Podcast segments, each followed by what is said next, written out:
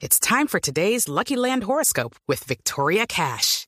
Life's gotten mundane, so shake up the daily routine and be adventurous with a trip to Lucky Land. You know what they say. Your chance to win starts with a spin.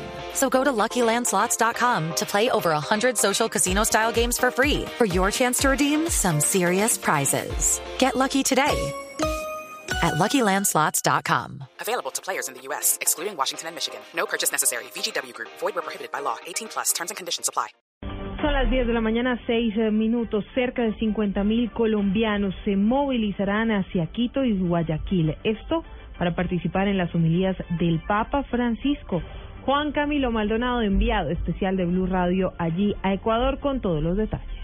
La afluencia de turistas, principalmente colombianos, empieza ya a evidenciarse por el puente internacional de Rumichaca, donde se han reforzado los dispositivos de seguridad y atención. Situación similar se vive en la frontera con Perú. El más reciente reporte de la llegada por tierra de feligreses a Quito y Guayaquil lo entregó el canciller de Ecuador, Ricardo Patiño. La llegada de aproximadamente 1.450 vehículos de transporte internacional más o menos la mitad por Colombia y la mitad por Perú, que estarán acá, más o menos 700 vehículos de transporte que vendrán de cada uno de los países, sumando 1.400 y algo más de, de vehículos.